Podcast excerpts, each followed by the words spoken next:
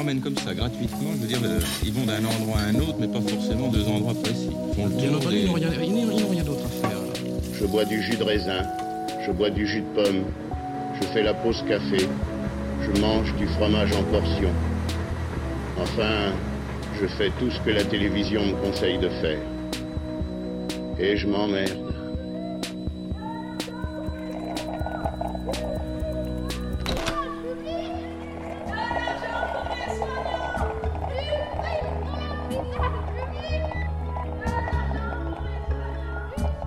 Radio Monobloc. Radio Monobloc.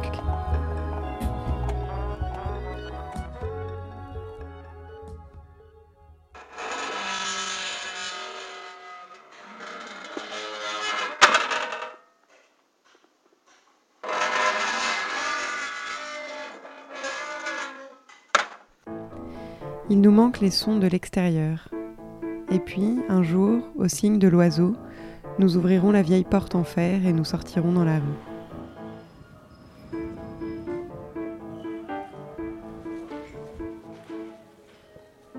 Il y a dans la mairie près d'ici un tableau pointilliste de Paul Signac qui s'appelle Au temps d'harmonie. Quand nous pourrons sortir, nous irons le voir. Il s'appelle Au temps d'harmonie. Le peintre, avant de changer de titre, l'avait intitulé Au temps d'anarchie. Nous irons le voir. C'est un grand tableau, un paysage de bord de mer où les hommes et les femmes paraissent heureux dans les travaux et les jours. Au premier plan, la pelle, les iris, le coq et la poule. Un homme qui lit sous l'arbre, une femme joue avec son enfant.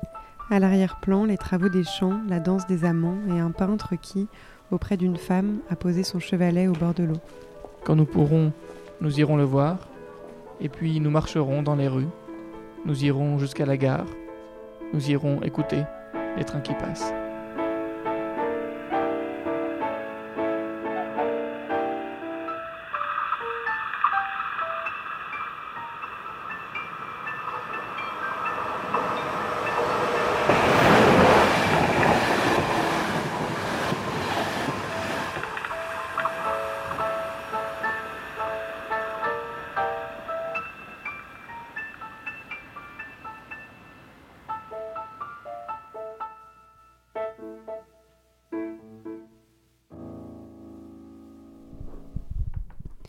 Sommes trois et nous diffusons depuis notre salon. Nous sommes trois chez nous, assis autour d'une- table, mais nous sommes en vérité bien plus nombreux grâce aux sons qui nous parviennent et que nous émettons. Pour l'instant, autour de nous, à part quelques oiseaux, tout est bien silencieux, mais on entendra bientôt pourtant une foule parler de la solitude, une histoire de gourmandise et des poèmes, une promenade au milieu de plaques de rue musicales, une carte postale envoyée il y a plus de 100 ans. Mais d'abord, Adrien, qu'est-ce qu'on va entendre? Et d'abord, le premier format que nous diffusons nous a été envoyé par Anne-Sophie Derouette, rencontrée à la Déviation, quand fin 2018, et oui, déjà fin 2018, avec toute l'équipe de Monobloc, nous, étions en résidence dans ce lieu artistique euh, installé dans les anciennes usines de ciment de l'Estac à Marseille. C'est un montage réalisé l'année dernière, suite, je la cite, je cite son mail, à une semaine d'observation et d'écoute dans une maison de retraite à Saint-Henri, Saint-Henri qui est un quartier euh, du 16e arrondissement de Marseille. Ce n'est pas, nous écrit-elle, pas directement lié avec aujourd'hui, mais l'univers confiné résonne pas mal avec ces personnes errantes dans les maisons de retraite qui attendent, attendent, et puis, ajoute-t-elle, une petite ode à la vieillesse est toujours bienvenue. Ça va, madame? Alors, madame, Comment allez-vous? Ben, comme, comme les vieux.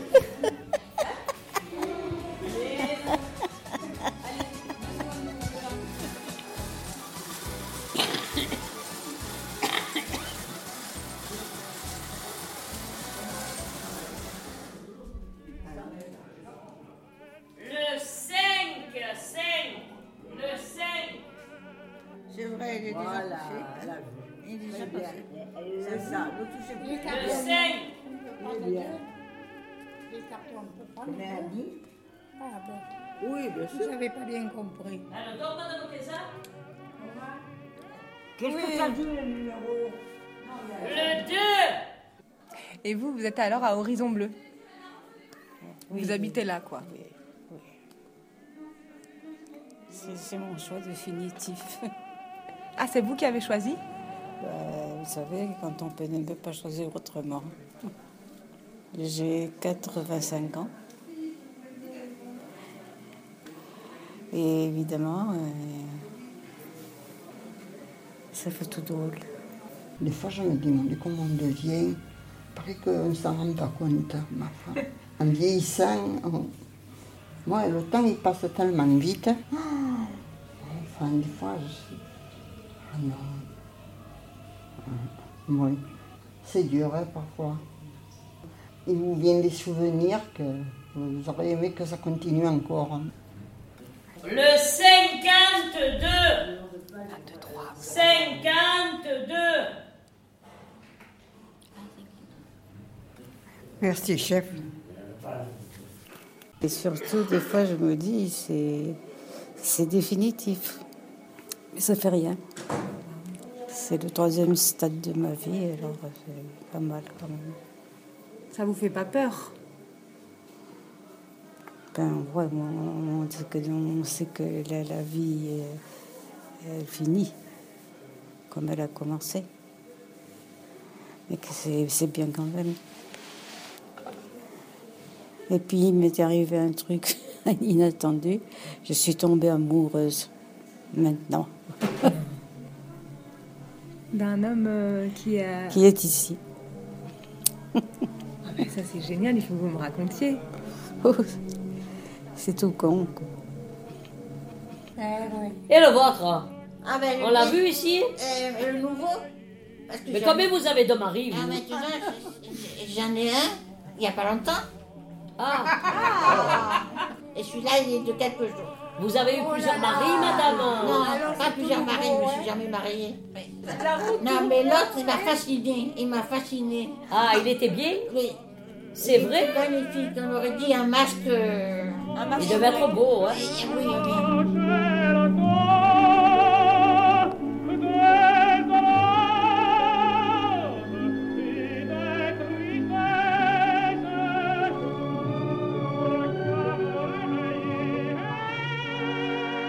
Ah, Lucienne, ça a été un des plus grands ténors français.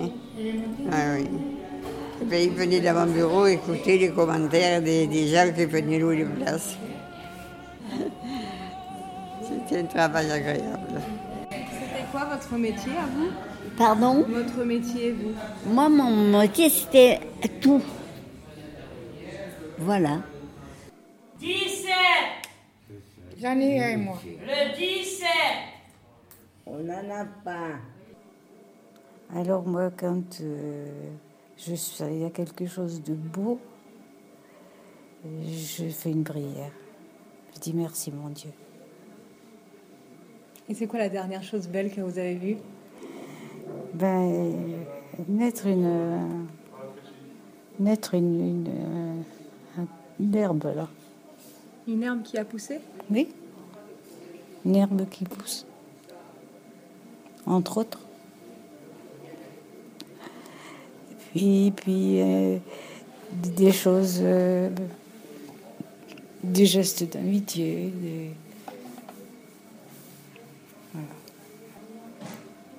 De toute façon, l'amour, c'est de la joie. –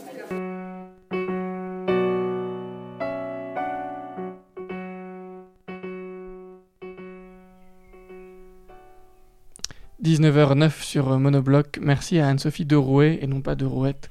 Il est euh, donc 19h09 et on appelle Antoine Beauchamp pour la nouvelle chronique quotidienne qu'il nous propose. Mais d'abord, jingle.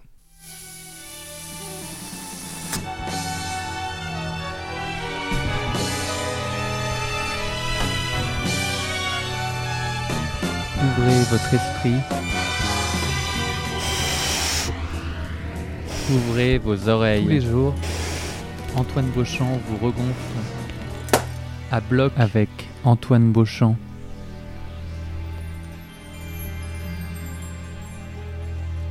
Vous l'aurez compris, nous n'avons donc pas eu le temps de modifier le jingle et nous gardons donc la version dialectisée d'hier, mais qui finit euh, tout de même par nous plaire. euh, Amélie. Oui, donc depuis deux jours, Antoine, euh, qui est dans une maison à la campagne, euh, explore désormais une boîte de cartes postales qu'il a, qu'il a retrouvée dans sa maison, de vieilles cartes postales écrites par euh, des personnes de sa famille il y a plus de 100 ans. Euh, donc on en a déjà lu deux et on va l'appeler pour savoir quelle est la suivante. Et je crois qu'aujourd'hui, il s'agit de la suite de ces deux cartes postales. Je sais pas si c'est une suite, mais je crois que c'est aussi adressé à, Même personne, à la même personne. C'est ça. Allô. Bonsoir, Antoine. Bonsoir. Comment allez-vous? Ça va et toi? Ça va. Très, Très bien. Très bien. Bon, tant mieux. Écoute, on a, on a tourné la table. euh, on l'a mise dans l'autre sens dans la pièce et c'est vachement agréable. Je sais pas si ça s'entend. Est-ce que vous avez. Ben, ça s'entend, j'entends un oiseau en fait. Et voilà. coup. Et voilà. Ouais, c'est beau. Et donc vous avez eu l'impression de voyager, de déménager, de. On est dans un endroit complètement différent là, ça n'a rien à voir. C'est bien, c'est bien. Bon, On a toi, une amie en commun euh, qui, qui décide avec son copain de coucher sur le canapé deux ou trois fois par semaine pour voyager justement, pour avoir l'impression de partir en voyage, ce qui est pas mal. Le micro-voyage. C'est ça. c'est ça. On a une amie en commun. Bon, d'accord, je vais me laisser le temps de réfléchir parce que là, tout de suite, je vois pas. Non mais Amélie, Amélie. Ah, d'accord, pardon. Ouais, mais bon, on en reparle. On en reparlera. Antoine, qu'est-ce que tu nous proposes ce soir alors? Ce soir, alors euh, pas le cousin Bidot, on va. Le Ah. cousin Bidot est très présent, donc euh, on va. Mais la cousine Germaine. Alors attends, c'est la cousine s'appelle vraiment cousin Bidot Germaine. Euh, non, c'est pas la cousine, euh, la cousine du cousin Bidot, c'est la cousine de Louise Gerlot. Donc là, je pense que la, la, la théorie se confirme que Louise et Joséphine sont les détentrices de ce catalogue de, de cartes postales, puisque quasiment toutes les lettres leur sont adressées et à leur famille, mais c'est quand même essentiellement à elles que sont adressées ces cartes postales. Donc voilà, on est dans l'intimité de Louise et Joséphine, sachant que Joséphine est mystérieuse puisqu'elle est moins sollicitée directement. Voilà, donc euh, c'est surtout Louise qui est nommée. Et là, aujourd'hui, Germaine souhaite la fête à Louise. Et visiblement, la Première Guerre mondiale a, a- a débuté. La, la carte postale, c'est un bouquet euh, de fleurs violettes qui, avec le temps, comme dirait, comme dirait Léo Ferré, euh, sont devenues euh, très pâles, très mauves. Voilà. Sur un fond gris, c'est sinistre.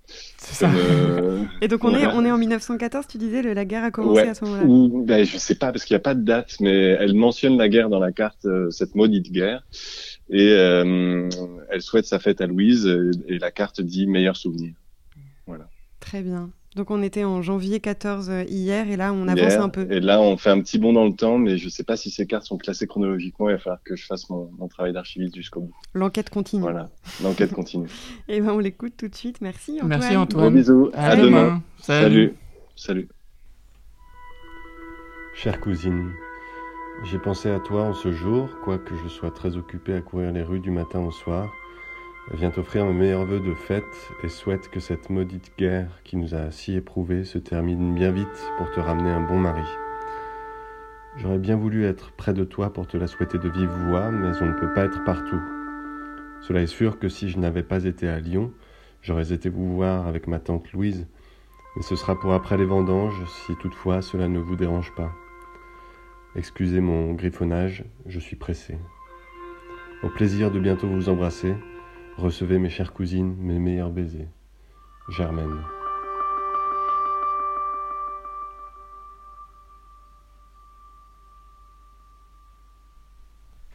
Le 20e arrondissement est un quartier très musical. Euh, Raph s'en rend compte de jour en jour, puisqu'elle a décidé, dans le rayon d'un kilomètre, mais on va, on va lui laisser nous l'expliquer, mais dans un rayon d'un kilomètre autour de chez elle, euh, d'aller voir, les unes après les autres, les places publiques qui portent le nom de musiciens célèbres. Et aujourd'hui, non d'ailleurs je vous le dis pas, aujourd'hui on découvre, euh, on découvre de qui il s'agit.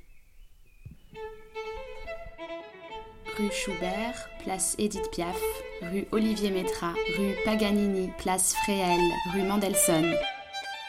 Grâce au confinement et à nos balades quotidiennes dans la limite des 1 km qui nous sont autorisés à parcourir, on a réalisé que le 20e était un arrondissement très musical.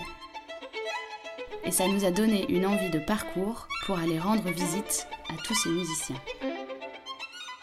Épisode 1, place Édith Piaf. Place Édith Piaf, c'est par là. C'est par où? Par là. Ok. Tu es déjà allé? Je me souviens d'être allé euh, une fois avec toi. On était allé dans un bar euh, dans lequel Edith Piaf était, euh, était venue régulièrement. Il y avait plein de photos d'Edith Piaf d'ailleurs et le, et le tenancier nous, nous en a longuement parlé. Mais oui, ben, je ne sais pas exactement pourquoi euh, le- cette place est nommée Edith Piaf. euh, pourquoi spécifiquement celle-là, je sais pas. Bah oui, parce qu'elle habitait pas là-bas. Mais elle est née juste à côté, parce qu'elle est née à, à Tenon. Enfin, dans une partie de l'hôpital Tenon qui était rue de la Chine à l'époque. D'accord. Sauf que il y a une plaque, euh, une plaque qui indique que Edith Piaf est née sur les marches euh, dans la rue de Belleville. Oui, mais c'est un mythe, ça, un peu. En fait, c'est un mythe comme quoi elle serait née vraiment dans la misère, euh, sur ces marches-là, toute seule. En fait, c'est faux. Elle est née à l'hôpital parce qu'il y a son... On le voit sur le registre d'état civil que son acte de naissance, qu'elle est née à Tenon. Finalement, elle, elle, euh, elle lie un peu les deux côtés du 20e. Le mythe qui, la place en, plein- en plein dans Belleville. La réalité serait peut-être plus proche de, la- de- de nous, La réalité serait peut-être plus à l'est. plus à l'est. Alors là, je crois qu'il faut tourner à droite. Donc on est place Edith Piaf. Ouais, on voit euh, la statue Mhm. d'Edith Piaf qui est un peu au milieu de la place. Et on voit Edith Piaf qui de haut de ses 1m47, donc la statue est à Taille taille, réelle. On a fait le- l'expérience tout à l'heure en étant devant. Euh, qui euh, porte ses mains, jette ses mains vers les, vers les cieux et implore quelque chose. Donc voilà, une statue assez, Dramatique. assez dramatique, oui, voilà. À l'image de la vie d'Edith Piaf. Mm. Qui a quand même connu des, des- des- des- des moments assez sombres. Notamment euh, la mort de sa fille Marcel. C'est marrant parce que sa fille s'appelait Marcel et ensuite l'amour de sa vie s'appelait Marcel. Marcel. Mm. Et donc Edith Piaf qui, comme, euh, comme Fréhel, comme d'autres euh, d'autres chanteuses de l'époque, comme Damia aussi, faisait partie de ce genre un peu euh, très populaire de, de l'entre-deux-guerres, qui était la, la chanson réaliste, qui euh, décrivait surtout le quotidien en fait des quartiers populaires, qui souvent en fait euh, voilà, se, se montraient dans, leurs chan- dans les chansons prisonniers de leurs conditions ou de leur, leur passion. Oui, d'ailleurs, quand Piaf a commencé, elle chantait euh, surtout les chansons de Fréhel. J'habite un coin du vieux Montmartre. Mon père entre sous tous les soirs. Et pour nous nourrir tous les quatre, ma pauvre mère travaille au lavoir. Moi je suis malade, je reste à ma fenêtre. Je regarde passer les gens d'ailleurs. Quand le jour vient à disparaître, il y a des choses qui me font un peu peur. Dans ma rue, il y a des gens qui se promènent. Je les entends chuchoter dans la nuit. Quand je m'endors, bercé par une rengaine.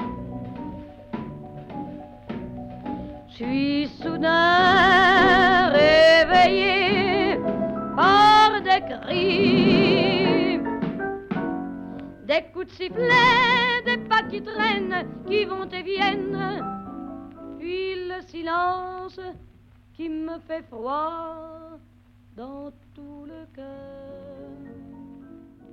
On sait pas grand-chose encore sur Fréhel. hein. Son nom, Fréhel, vient d'un un cap en Bretagne. C'était un surnom qu'on lui a donné. Ah bon? Ouais, parce que ses parents étaient bretons. Ah.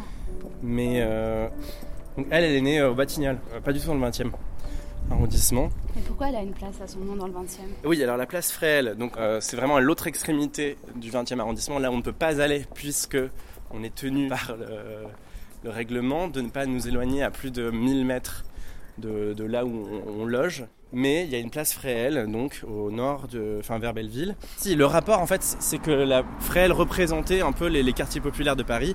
Et Belleville, à l'époque, au début du XXe siècle, c'était un quartier populaire. euh, et il y avait souvent, il était souvent fait mention du nom de Belleville. Belleville qui était un peu l'image de Paris, un peu miséreux, populaire. Donc typiquement, la place Fréhel se trouve actuellement là euh, où était alors le cœur un peu du Paris euh, euh, miséreux, populaire de l'époque. Donc euh, Fréhel représentait. Il y a des tas de citoyens amoureux de la nature et qui n'ont pas les moyens de voyager.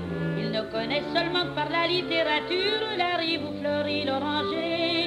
Ils rêvent que de s'en aller dans les Landes en Bretagne, dans les auberges à coups de fusil. Sans douter qu'il existe un vrai pays de cocagne à 10 cm de Paris. Sur la zone, mieux que sur un trône, on est plus heureux que des rois. On applique la vraie république, vivant sans contrainte et sans loi. Y a pas de riche et tout le monde a sa niche, et son petit jardin tout pareil.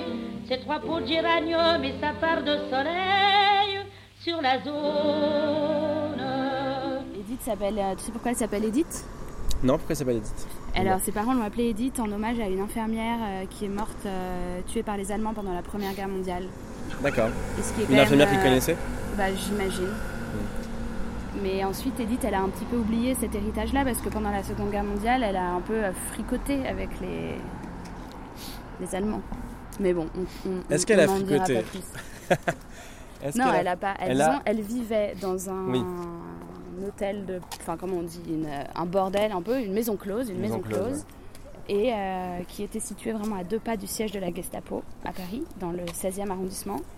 Et donc, dans cet établissement, euh, elle euh, fréquentait sans aucune réserve euh, les Allemands et le gratin euh, des collaborateurs français qui venaient prendre Oui. du bon temps dans ce lupanar. Mais ça- c'est pas dit vraiment, enfin j'ai pas lu en tout cas qu'elle avait euh, des rapports euh, qui allaient au-delà de la courtoisie avec, euh, avec les clients du, du, du Lupanar. Oui. Donc je, je ne voudrais Mais- pas lancer des, des rumeurs Qui ne dit mot consent. qui ne dit mot consent effectivement. Bon après Edith Piaf elle a eu surtout beaucoup d'hommes, elle a eu beaucoup d'hommes. Yves Montand, Moustaki, bah, elle, a été, elle a beaucoup aidé euh, Charles Aznavour au début aussi. Elle a beaucoup aidé Charles Aznavour. Puisque Charles Aznavour était son, son secrétaire Ouais, son homme à tout faire, à tout chauffeur, faire. secrétaire. et confident. Et elle avait, euh, elle avait plein d'histoires, on va pas parler de. Marcel Cerdan, on va. Marcel euh, Cerdan, elle a eu bon, surtout plein de succès, voilà, c'était une- Mais elle a, donc, elle a eu, le, elle a eu un, un- la carrière que Fréhel n'a peut-être pas eu non plus, en fait. Elle a, Fréhel a un peu été oubliée, elle est morte euh, un peu dans la- dans la- l'alcool, la, dépression, et, enfin, Edith Piaf aussi, remarque, mais... Ben, Edith Piaf, oui, elle était très déprimée, elle avait surtout euh, des maladies, elle était accro à la morphine. Mm. En fait, la mort de Marcel Cerdan euh, l'a vraiment euh, affectée au plus haut point, même si après elle a eu d'autres aventures, elle s'est jamais remise. Ce qui est fou, c'est que six heures après sa mort, Jean Cocteau, qui était un très bon ami à elle, est mort aussi, six heures après. Ils avaient été 100 000 hier à défiler boulevard Lannes. Ce matin, ils sont revenus avec d'autres bouquets déposés à même le sol. Très rapidement, le cortège parvenait au cimetière du Père-Lachaise. Devant l'entrée, une brève halte avait été décidée. C'est là que 40 000 Parisiens, massés sur le boulevard, devaient rendre un dernier hommage à Edith Piaf. Et la foule se taisait encore, tandis que le cortège se dirigeait à pied vers la sépulture.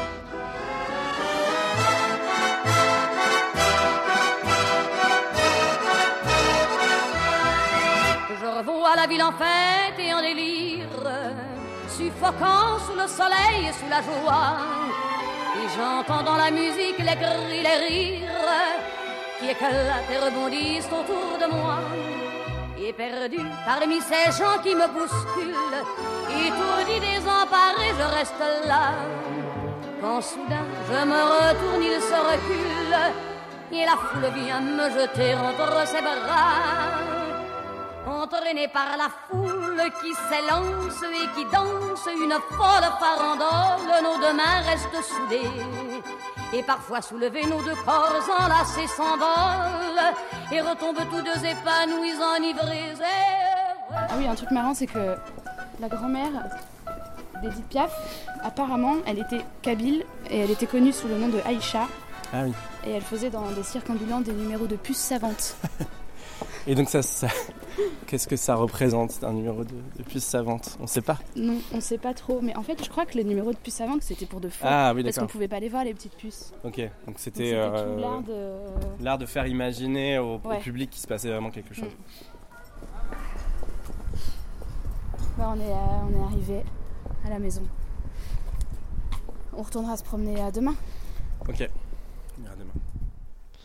Il est 19h24 sur Monobloc et vous entendrez donc peut-être demain euh, l'épisode suivant de cette série de découvertes des places publiques musicales autour de l'appartement où vit Raphaël. Vous vous souvenez peut-être du court extrait de la pièce radiophonique de Félix Blum, Conversation de chevaux. Je sais que dans cette pièce on s'en souvient, c'était E.I.O., vous vous en souvenez Nous l'avions diffusé il y a quelques jours. Grâce à Chloé Despax, nous vous faisons entendre ce soir le cacique de Montezuma. Félix Blum écrit Voilà le chant du cacique de Montezuma, un des oiseaux qui accompagne mes journées ici dans les champs de bananiers, près du village de Paso de Telaya dans la région de Veracruz, au Mexique. Il se balance en avant quand il chante. Ici, les habitants le surnomment Papane. Tendez bien l'oreille. Là, c'est moi qui parle. Tendez bien l'oreille. Mettez un casque si vous en avez un. Ce n'est pas un synthétiseur analogique, c'est bien un oiseau, et c'est donc le cacique de Montezuma.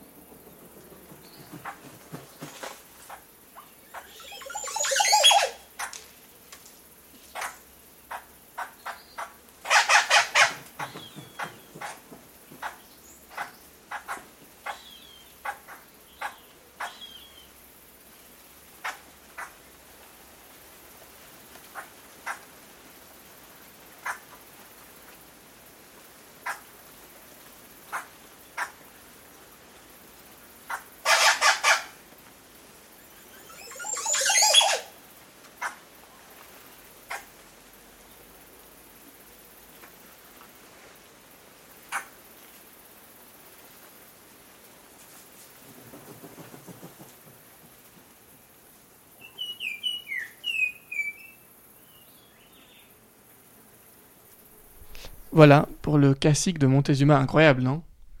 Ouais. Euh, on écoute maintenant euh, la chanson principale d'un film célèbre qui s'appelle Le Roi et l'Oiseau, qui est un film réalisé par Paul Grimaud. Euh, J'espère que vous voyez la transition incroyable que nous ménageons entre ce que nous venons d'entendre et Le Roi et l'Oiseau. Un film de Paul Grimaud avec un scénario de Paul Grimaud et Jacques Prévert. Euh, la chanson que vous allez entendre euh, maintenant a été composée, Grégoire, je te refile euh, la patate chaude. Par un monsieur, un certain monsieur Killard, dont je n'oserais pas prononcer le, le prénom.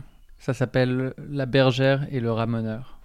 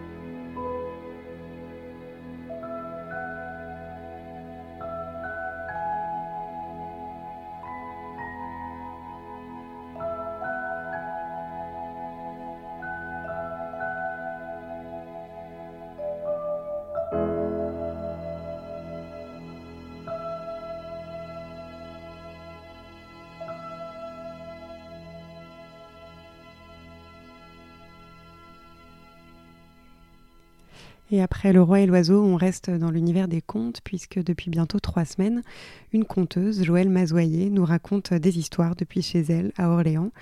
Alors les dernières étaient plutôt sombres, le joueur de flûte d'Amelin, le masque de la mort rouge, et aujourd'hui pour une fois, elle a eu envie de nous parler de quelque chose d'un petit peu plus léger.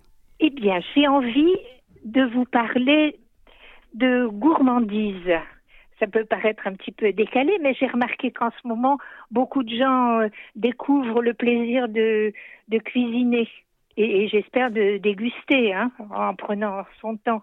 Je trouve que ça nous fait du bien, ça. Donc, euh, je voudrais réhabiliter la gourmandise. Est-ce que vous connaissez les sept péchés capitaux? Je ne sais pas si je saurais faire la liste, mais... Bon, je ne vais pas les dire tous parce que c'est un peu triste, la colère, l'envie et la paresse, qu'on appelle la mère de tous les vices, et puis la, la gourmandise, justement.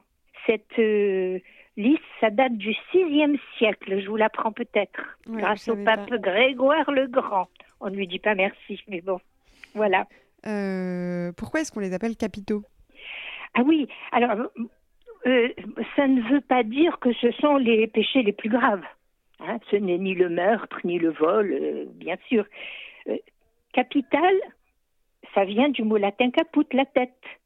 Et un péché capital, ça veut dire que ce péché, comme la tête dans le corps humain, comme un capitaine à la tête de ses troupes, déclenche ou dirige toute une série de mauvaises actions.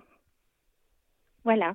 Le péché capital, c'est le capitaine de tous les vices qui vont avec. C'est celui qui va mener les autres. Voilà. Donc euh, voilà quoi m'a fait penser la gourmandise. Et puis ça m'a fait penser aussi à une histoire, bien sûr, qui est un petit fabliau du Moyen Âge. Euh, dans les fabliaux, on aime bien se moquer des femmes, et puis aussi du clergé, des, des curés. Et donc euh, j'ai un petit faible pour un certain curé très gourmand, mais qui ne regrette pas du tout sa gourmandise. Alors voilà son histoire. Le curé allait son chemin au petit pas de sa mule. Il lisait à mi-voix les pages de son bréviaire. La mule agitait mollement ses longues oreilles au rythme de la sainte parole. L'automne s'éternisait, il faisait beau. Un délicieux parfum flottait dans l'air. De temps en temps, le curé levait les yeux, il admirait la campagne si paisible. Il arrive dans un chemin creux et au-delà du fossé, il remarque une haie chargée de murs. Sainte Vierge, jamais je n'ai vu de murs aussi grosses et qui sentent si bon. Il fait avancer sa mule tout au bord du fossé, il atteint la haie, il cueille avec gourmandise les murs. C'est un régal. Elles sont fondantes, sucrées et acidulées à la fois. Il se pique les mains avec les épines du buisson, mais tout à son péché, il ne s'en aperçoit même pas. Cependant, les fruits les plus gros couvrent le sommet de la haie. Il les voit parfumés, tiédis par le soleil, bien noirs, bien tentants. Ce serait péché de laisser perdre ce trésor. Le curé se redresse, cale ses deux pieds sur la selle, se campe bien sur ses deux jambes et continue son festin euh, debout, en équilibre, sur sa mule. La mule est patiente, elle ne bouge pas. Le curé savoure les derniers fruits. Il contemple sa fidèle compagne, il admire son air tranquille. Brave bête, comme tu es sage. Et maintenant, s'il arrivait un farceur qui crie Hu le malheureux, il l'a dit, il l'a dit bien fort, Hu l'étourdi. Alors la mule avance. Le curé perd l'équilibre et tombe entre les ronces. Pris dans les plis de sa soutane, il glisse dans le fossé, sa cheville est enflée. Il souffre, impossible de se tenir sur ses jambes. La mule l'observe placidement, mais elle a faim, elle aussi. au petit trot elle repart vers le presbytère. Hélas, me voilà dans le fossé, j'ai des épines partout. Seigneur Dieu, portez-moi aide. Je sais bien que j'aurais dû mieux me consacrer à la lecture de mon, bréviaire. Mais les murs m'ont tenté. Ah, le péché, le péché. Mais Seigneur Dieu, elles étaient tentantes. Les murs, elles sentaient si bon. Et voilà comment notre curé ne s'est pas repenti de son vilain péché capital.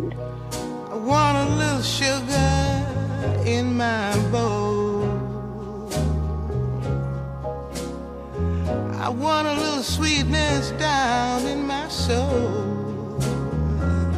I could stand some loving, oh, so bad. I feel so funny, I feel so sad. I want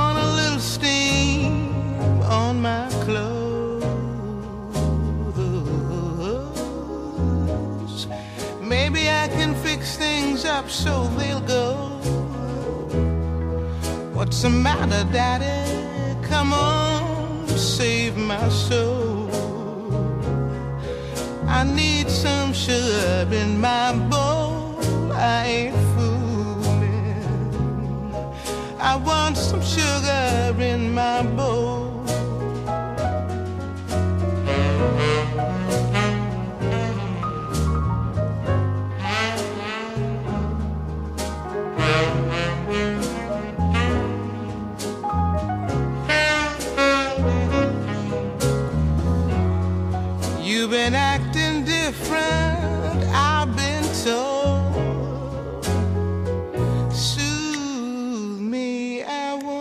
Some sugar in my bowl.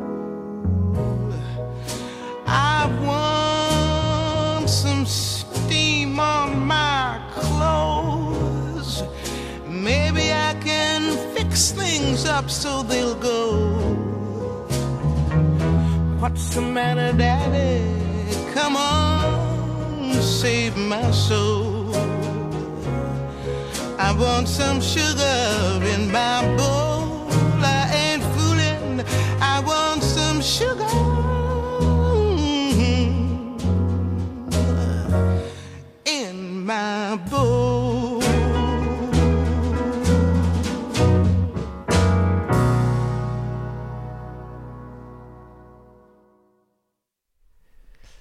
Voilà, et après cette, cette très jolie et sucrée chanson de Nina Simone, euh, nous allons vous passer une contribution qui nous avait été envoyée par Victorien. Euh, ce sont deux poèmes de Michel Houellebecq, lus par ses amis Jean et Juliette, que nous avons accompagnés euh, de musique tirée de la bande originale de Virgin Suicides. Euh, voilà, pour un, un contraste que vous saurez apprécier.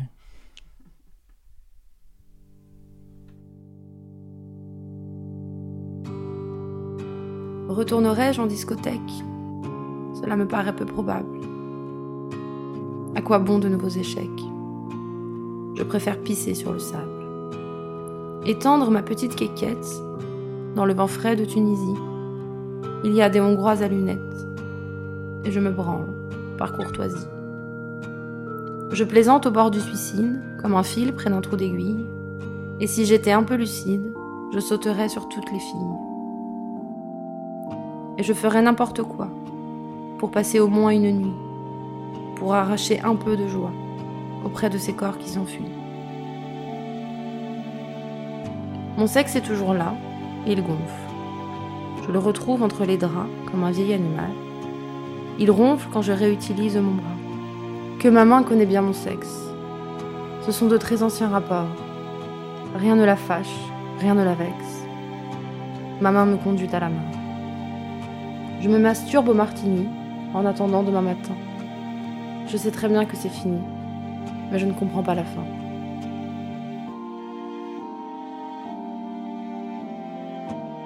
Et tout seul, dans la nuit, je bande autour d'un halo de douceur.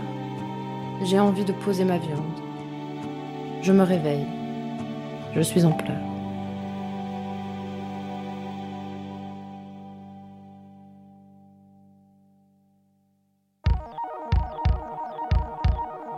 Il y aura des journées et des temps difficiles, et des nuits de souffrance qui semblent insurmontables, où l'on pleure bêtement les deux bras sur la table, où la vie suspendue ne tient plus qu'à un fil. Mon amour, je te sens qui marche dans la ville.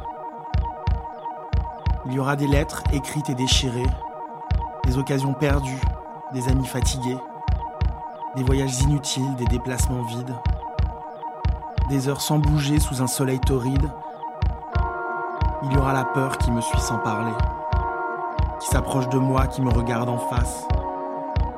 Et son sourire est beau, son pas lent et tenace. Elle a le souvenir dans ses yeux de cristal. Elle a mon avenir dans ses mains de métal. Elle descend sur le monde comme un halo de glace. Il y aura la mort, tu le sais mon amour.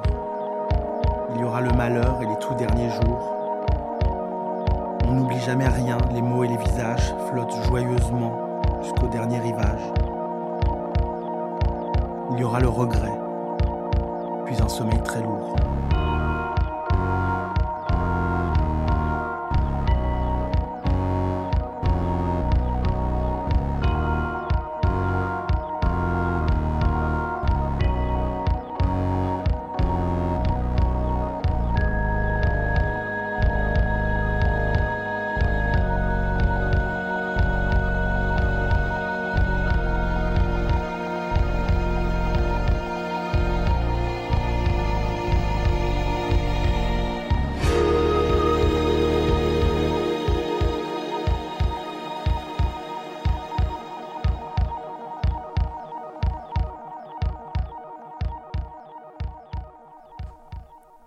Merci à Victorien et à ses amis et à Grégoire aussi pour le montage.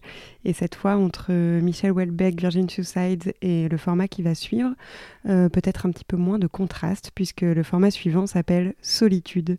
C'est un format qui nous a été envoyé par euh, Gaëlle Hubert. Elle nous a dit que c'était son tout premier assemblage sonore.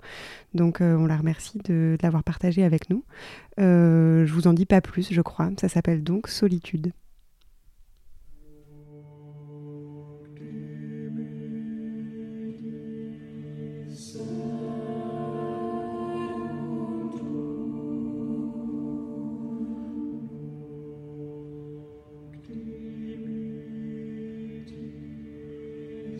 Ouais, il y a des jours un peu étranges comme ça hein, dans la vie. Ils sont rares, mais genre il y a des jours où t'as vraiment l'impression que tout le monde, euh, que tout le monde se sent seul et que mais personne va le dire. Et ouais, tout le monde est au courant, hein, genre quasiment tout le monde l'a compris. On n'est pas bête, mais genre et personne dira.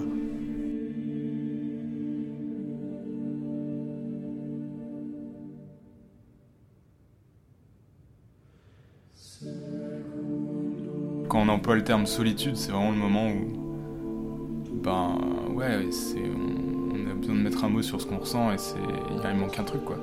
Il manque quelqu'un. euh, l'ennui, euh, l'ennui qui se dégage de ne pas être avec quelqu'un. euh,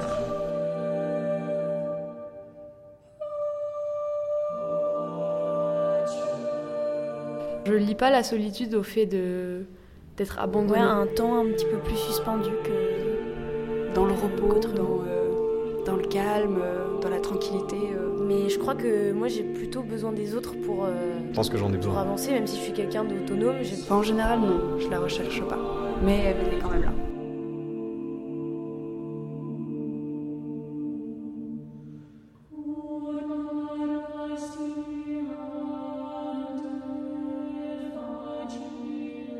Bah, c'est un peu toujours étrange que chacun ait besoin de sa solitude et on sait pas euh, qui en a besoin quand.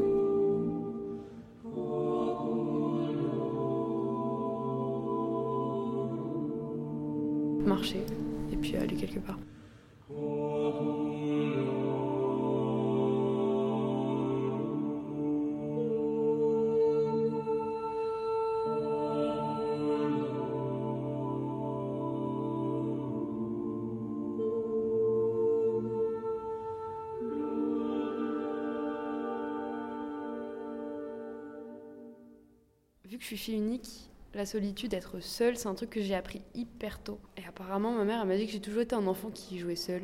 Je pense que la solitude, genre vraiment se sentir seul, pour moi, c'est pas du tout quelque chose de négatif. J'avais j'ai une jeunesse un peu protégée comme ça, euh, avec pas beaucoup de permission, donc du coup j'avais toujours très envie de voir les amis. Et du coup je me suis construit autour de ça quand même pas mal.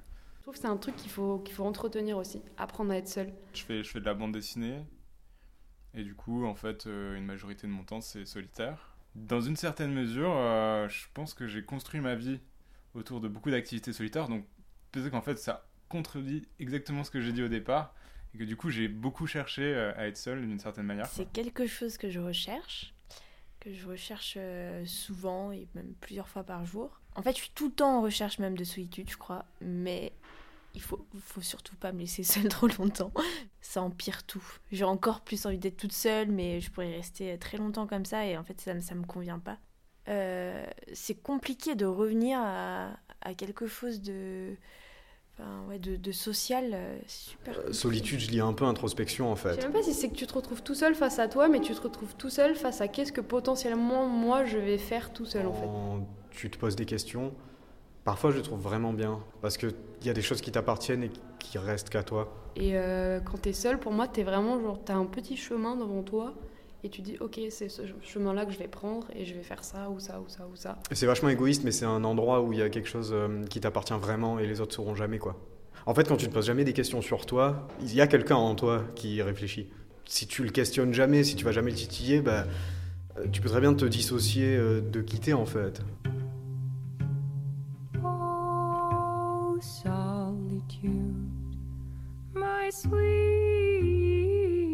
Je suis quand même vachement en recherche de solitude, mais c'est pas du tout euh, par rapport à moi, c'est je suis en recherche de solitude par rapport à la créativité en fait. Par exemple, j'aimerais vraiment me retrouver dans une pièce blanche, euh, toute blanche, vide, qui ait rien autour à ce moment-là, pour euh, créer. Enfin, je voudrais en fait que ce soit euh, un esprit pur un peu, de voir comment mon, mon- ma- mon imagination fonctionne toute seule. Et je pense que ça pourrait être un, vraiment un gros exercice de voir ce que la personne elle a au fond d'elle. Tu peux pas créer seul, ça c'est sûr. Ta création, euh, ce serait mentir de dire qu'elle qu'elle n'a existé que dans ta solitude. L'objet face à toi, il, il prend beaucoup vie pour toi en général, si tu y crois un peu, tu vois. Il y, y a quelque chose qui prend vie en fa- en face de toi, donc t'es pas seul. Oh, solitude. Oh, solitude, my sweet. Je dirais que la création elle, commence par la solitude. Parce que les idées elles germent dans nos têtes, euh, euh, euh, il faut bien qu'elles commencent quelque part. Forme de, de solitude dans, dans le fait de se concentrer sur ce qu'on veut faire. Je me sens moins seul quand je suis avec une œuvre. Mais bon, voilà, il n'y a rien qui remplace euh, d'être avec quelqu'un.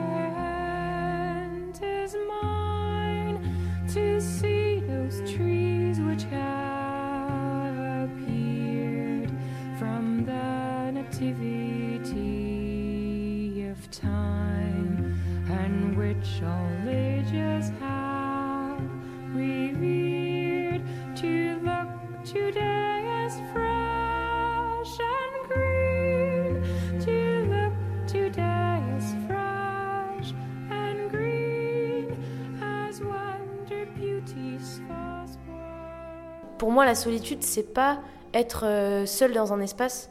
Moi, je suis vraiment seule avec les gens en fait. Je pense qu'il faut être hyper fort de caractère aussi pour juste, même sans rien, sans aucun artifice, pas mettre ses écouteurs et tout, à se dire genre là, maintenant, quoi qu'il se passe autour de moi, ça va pas. C'est comme si je suis seule en fait. J'aime bien être seul. Peut-être que la différence, ce serait que j'aime bien être seul parmi les autres. Je pense que je recherche la solitude, mais pas quand je suis physiquement seul. besoin de, la relation avec les gens pour, euh, pour vivre en fait? Il y a toujours des choses qui t'empêchent d'être seul. euh. Les, les gens, ils t'empêchent d'être seul. hein. Je suis contente d'avoir des gens autour de moi, mais je sais que j'ai besoin de me recentrer en fait. Mais c'est vrai que j'ai l'impression de, de contenir, de contenir, de contenir, et là de pouvoir lâcher à ce moment-là. Bah souvent, euh, souvent j'arrive à, à partir au moins euh, même 10 minutes et aller marcher. Je, je sens que j'ai besoin de, ouais, de sortir. Et une fois que, ouais, une fois que je suis sortie, après ça, ça va mieux. Je, je, je désacralise un peu tout ce- toute cette chose-là. Enfin, on a besoin de s'isoler. C'est euh, personnellement, je m'isole beaucoup parce que euh, il faut que j'extériorise mes émotions. Euh, Il y a beaucoup de gens, j'ai remarqué, qui s'ils doivent pleurer, vont s'écarter, vont se mettre tout seuls dans leur coin. euh. Faut, faut essayer de, de concevoir un peu que, que chacun a son truc, quoi. Et essayer de respecter ça et. Euh, C'est euh, pas, c'est voilà, possible de J'ai pas vraiment des sentir les autres besoins parmi de- les de autres. moments Bah, parce que les autres, ils dégagent, ils dégagent plein de choses qui t'empêchent même euh, de, Même, de euh, d'atteindre, et de- d'avoir des de moments où solitude, je puisse quand t'es avec eux. Bah, j'ai Mais toujours l'impression c'est en fait de, de courir après, après quelque C'est chose. comme des- avoir des cette points qui sensation sont d'avoir pas quelqu'un à côté, c'est comme ça. Elle est super importante. Moi, je pense qu'on est toujours seul dans sa vie parce qu'on est toujours un minimum. Je pense que personne n'a jamais ressenti ça une fois. Enfin, je pense que c'est le même. Concept de la solitude, c'est le moment où on se dit, euh, on le ressent, quoi. Euh, je pense qu'on notre cerveau a pas assez stimulé, quoi. Il a un truc, il se dit genre, il me faut quelque chose, et puis bon, du coup, euh, un être humain, quoi. C'est comme de la vase, quoi. Tu tu t'enfonces dedans et tu, tu sais plus tu sais plus quoi faire. Tu te dis mais je suis toute, seule, je suis toute seule avec moi et là je sais plus. La solitude dont on parle, c'est plus vis-à-vis des gens. C'est quand tu veux vraiment quelqu'un, euh, quand tu veux vraiment voir cet ami ou que tu veux vraiment sortir avec cette nana ou, et que tu peux pas. Mais le pire, c'est quand à côté, t'es mis en valeur par d'autres choses. Euh, Il y a d'autres gens qui sont là pour toi. le manque d'une personne en particulier peut engendrer la solitude. C'est un autre registre en fait, du coup, c'est plus l'absence de, de, de quelqu'un en particulier. Et puis il y a une sorte de vide qu'on peut jamais vraiment combler parce que personne remplace une personne qu'on aime. Je sais qu'il y a plein de gens qui ont peur de ça justement. Je pense que je redoute, ouais. Ah ouais ouais complètement. Enfin, en fait, c'est le fait d'avoir la tête occupée euh, qui, bah, qui t'empêche de penser à. En fait, t'es tout seul. C'est vrai qu'on est dans des sociétés très tristes et individualistes à sur beaucoup de niveaux, mais dans, dans notre rapport à la solitude, je trouve on, on a tendance à l'exagérer. On n'est on pas si seul. my choice. Oh, solitude, oh, solitude, my sweetest, sweetest choice. 19h56 sur Monobloc, bientôt 57, presque 58. Nous en avions déjà diffusé un morceau, il s'appelait Le mal du pays. Il faut dire que Joseph Emmanuel Charlemagne, dit Mano Charlemagne, comme beaucoup d'autres, a été exilé, exilé de son île, chassé d'Haïti dans les années 80 par la dictature de Claude Duvalier. Après son retour et de nombreuses euh, aventures que je vous passe là, il deviendra maire de Port-au-Prince de 95 à 99. Et il compose et il joue de la musique, Mano Charlemagne. On écoute maintenant un autre morceau de son album La Firmène sous le label Caco. Cloche la son infidèle volée, toute couleur drapeau pour credo. L'inconsécration qui riait, mais mon père, ouais, faut que ça change. Pour la vie, puis mal ou bien. Voilà ma gloire, je suis chrétien. Voilà ma gloire, mon espérance et mon soutien au champ d'amour et de victoire. M'se haïtien comme quoi m'tap j'aime foot chrétien.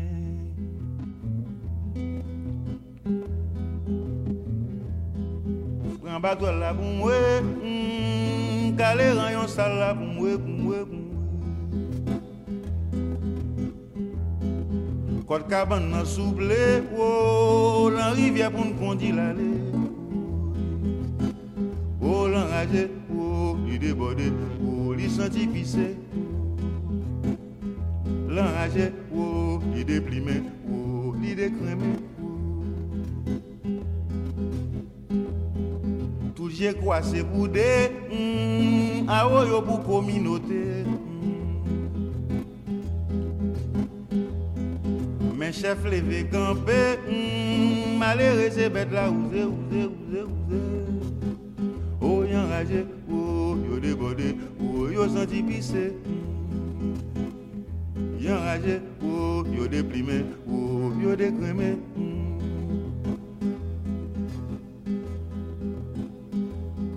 Trois fois j'ai croisé un Dieu hmm, pour qui vous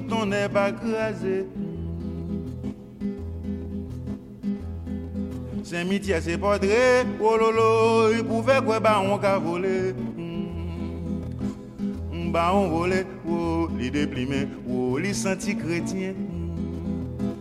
Oh, enragé, oh, yo déprimé, oh, qui t'est allé. En mouette pour veiller, hmm, la loi c'est pour presse, ça y est, hmm, oui, ça y est. Tout gingembre c'est pour te, hmm, regardez qui j'en les temps changer, changer, changer, changer, changer. Les temps enragés, oh, les déprimés, oh, les décrémés. Oh, une enragée, oh, nous déborder, oh, faut que ça change. Toto type André, mm, dis pour qu'il laisse mon wap. La famille bête scellée, oh, au nom de tous les réfugiés, réfugiés, réfugiés, qui enragé, oh, qui débordé, oh, faut y aller, mm, qui enragé, oh, qui débordé, oh, faut y retourner.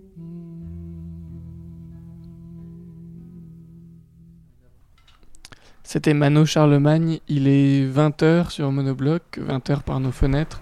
On a retourné la table, ce qui fait qu'on est désormais face aux fenêtres et on voit toutes les fenêtres qui les unes après les autres s'ouvrent et les gens qui sortent pour applaudir à leurs fenêtres.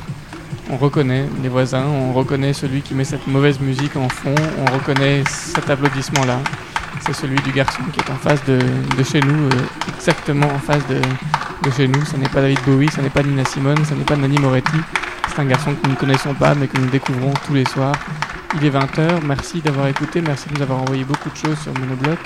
On reviendra demain, à demain, à demain, à demain pour applaudir.